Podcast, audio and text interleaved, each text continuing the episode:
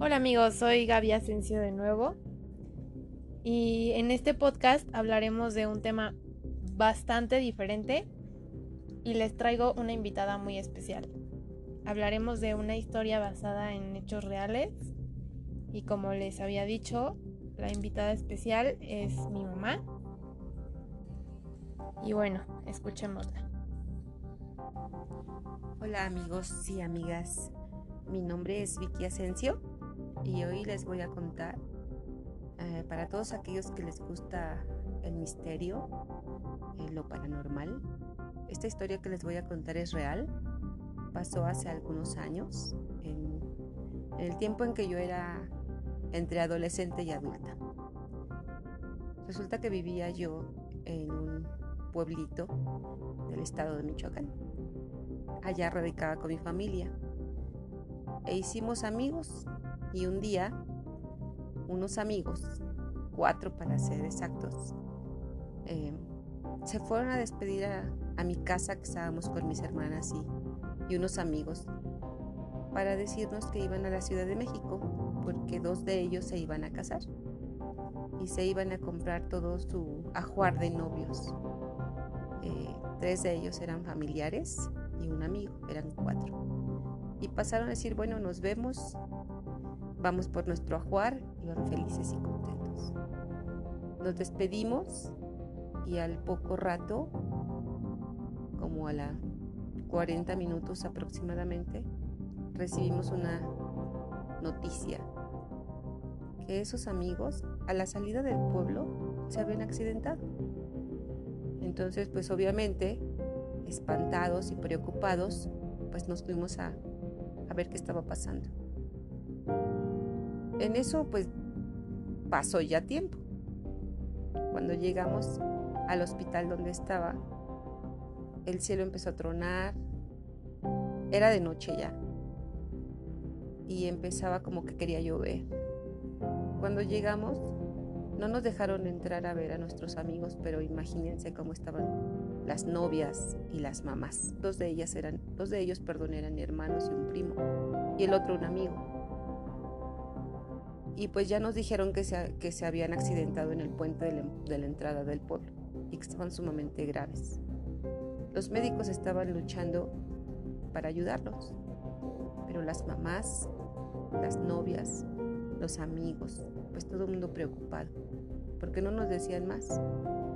Pasando mucho tiempo, mucho tiempo, salió el médico y pues dijo que pasaran las mamás porque la situación se, había puesto muy grave. Entonces pasan las mamás y al poco tiempo, bueno, ni al poco tiempo, como a la media hora, salen y dicen que querían un sacerdote porque los chicos estaban muy graves. Para todo esto ya había pasado muchas horas y ya estaba lloviznando. Era como la una de la mañana, una y media de la mañana. Y yo estaba con una amiga y una hermana, dos de mis hermanas. En eso, eh, una de las mamás dice, yo necesito un sacerdote. Y pues nadie se decía, pues yo, entonces yo le dije, yo voy por uno, no se preocupe, yo traigo auto y yo voy por uno. Estaba ya lloviznando. Entonces le dije a mi amiga, Concha, vamos por un sacerdote. Y nos fuimos a recorrer todas las iglesias que pude yo encontrar en el pueblo. Y en ninguna eh, me dieron la atención que yo quería. Que porque era muy tarde, que porque ya no querían salir, que porque muchos pretextos. Yo odié a los, a los sacerdotes. De por sí, ¿verdad? Pero los odié. El caso es que nos quedaba una sola iglesia llamada el Perpetuo Socorro. No tenía todavía mucho que la acababan de hacer, o sea, todavía estaba eh, incompleta la iglesia, pero está muy bonita. Está en Ciudad Hidalgo, Michoacán. En esa iglesia era la última que nos quedaba por pasar. Yo ya estaba desesperada, yo le pedí a Dios que nos ayudara a encontrar un sacerdote porque nuestros amigos estaban muy graves y pues ya nos habían dicho que pues ya, o sea, nos teníamos que despedir.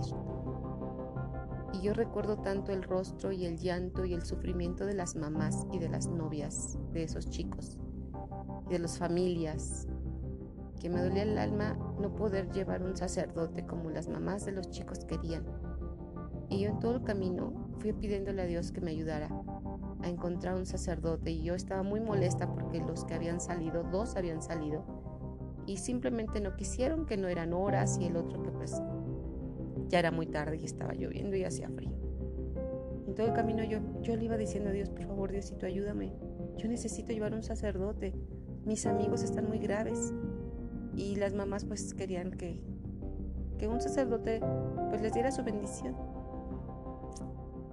Toque y toque en esa iglesia última, que les digo que se llama el Perpetuo Socorro. Y yo desesperada, yo dije a mi amiga, vámonos, no nos van a abrir. Ya había raciado la, la lluvia. En eso al fondo era una boca de lobo en la iglesia. Vimos que algo se movió. Entonces ya venía el sacerdote y mi amiga me dijo, ahí viene. Y dije, sí, sí, ahí viene.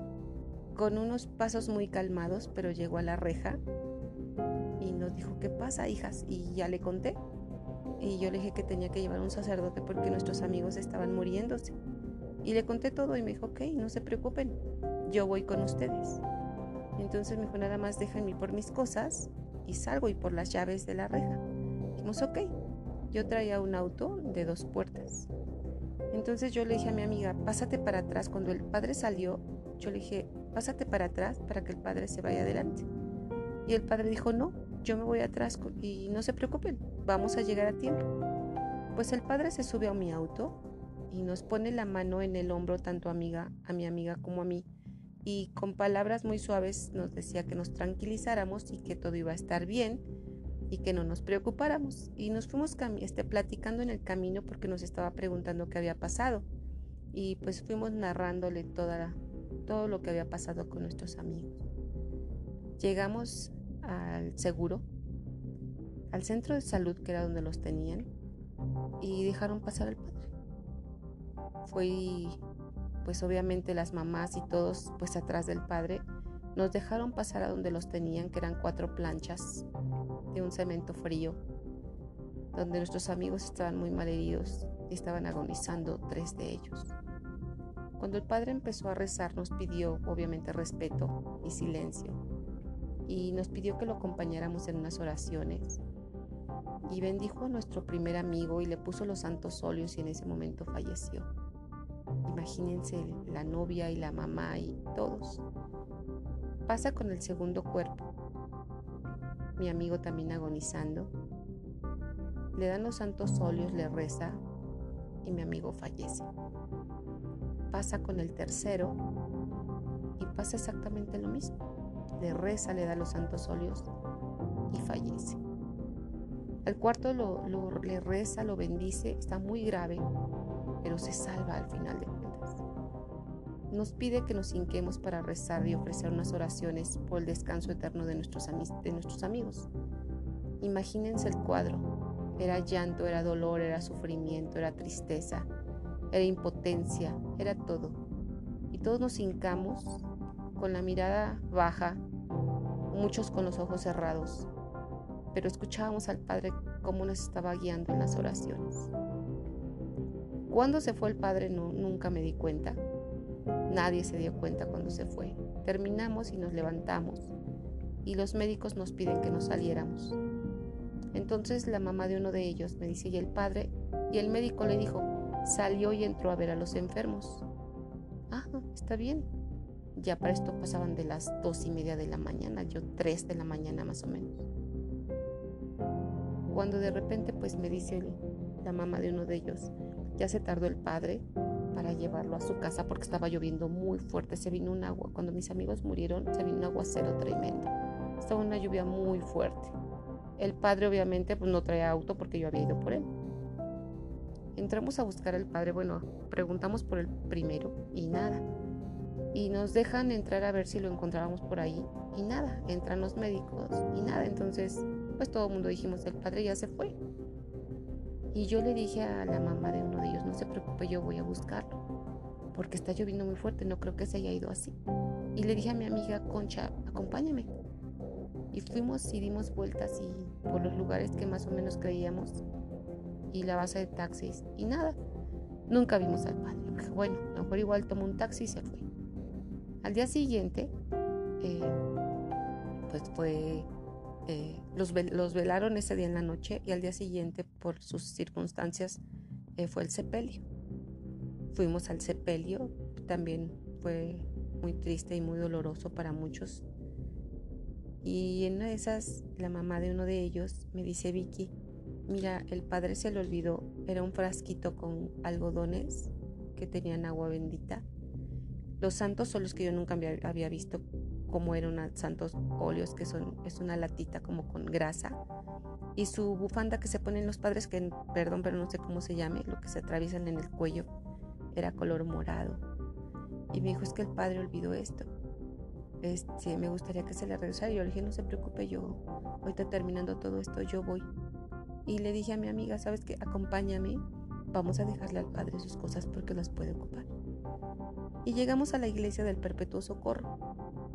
Preguntamos por el padre y nos dijo el ayudante que estaba en el confesionario.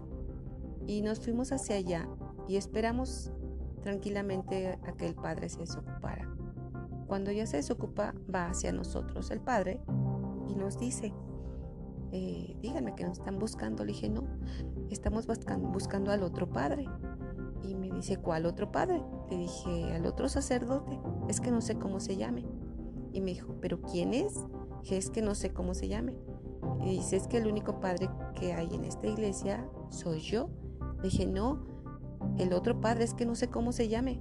Y me dijo, ¿quién te dijo que había otro padre? Entonces ya le explicamos todo lo que hicimos una noche anterior. Me dijo, no, no puede ser, aquí el único padre soy yo. De hecho, yo vivo allá arriba, no hay ningún padre y yo estuve aquí anoche y yo no escuché nada, yo creo que te equivocaste. Le dije, no, no me equivoqué. Dijo, sí, te has de haber equivocado de iglesia. Le dije, claro que no. Me dijo, es que aquí no puede ser. Entonces, pues yo necia y mi amiga necio, es que, claro que sí, o sea, venimos. Tanto así que, mire, venimos porque dejó esto, se le olvidó anoche. Sacamos todas las cosas que el padre de una noche anterior había llevado y el padre me dijo, esas son mías, ¿quién te las dio o de dónde las sacaste? Dije, no, pues yo no las saqué de ningún lado, fue el padre que fue anoche, las olvidó allá, entonces yo se los quiero entregar y, y, por mi medio darle las gracias de parte de la familia de mis amigos. Y me dijo, no, no puede ser, eso es mío. Y me pregunta, ¿y cómo era el sacerdote? Y pues ya le dije, Traía su túnica negra, eh, era muy alto, delgado, blanco, de pelo muy brilloso, oscuro, como negro. Y el padre era muy blanco. Y joven, este, de unos treinta y tantos años. Dijo, ah, sí, ya sé quién es. Y me dijo, vengan, acompáñenme. Y nos atravesamos a la iglesia y nos pasó a la parte de atrás. Y nos enseñó una lápida. Y me dijo, el padre que tú me estás describiendo es este padre que no recuerdo ahorita porque eso fue hace muchos años. Es el padre que está aquí. Así como tú me dices que es él, pues sí, era así, era el padre y hace dos años falleció aquí y lo tenemos. Entonces dijimos, ¿cómo? O sea, ¿cómo es posible eso?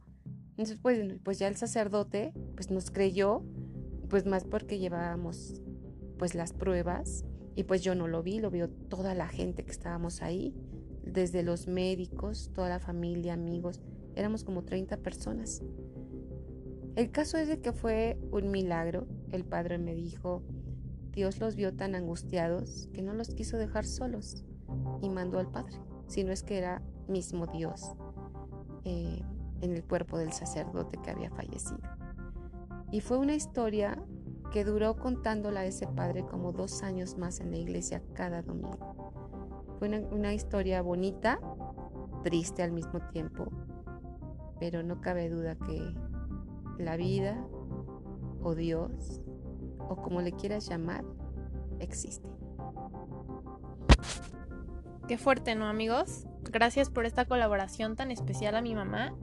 ¿Y ustedes creen en lo paranormal?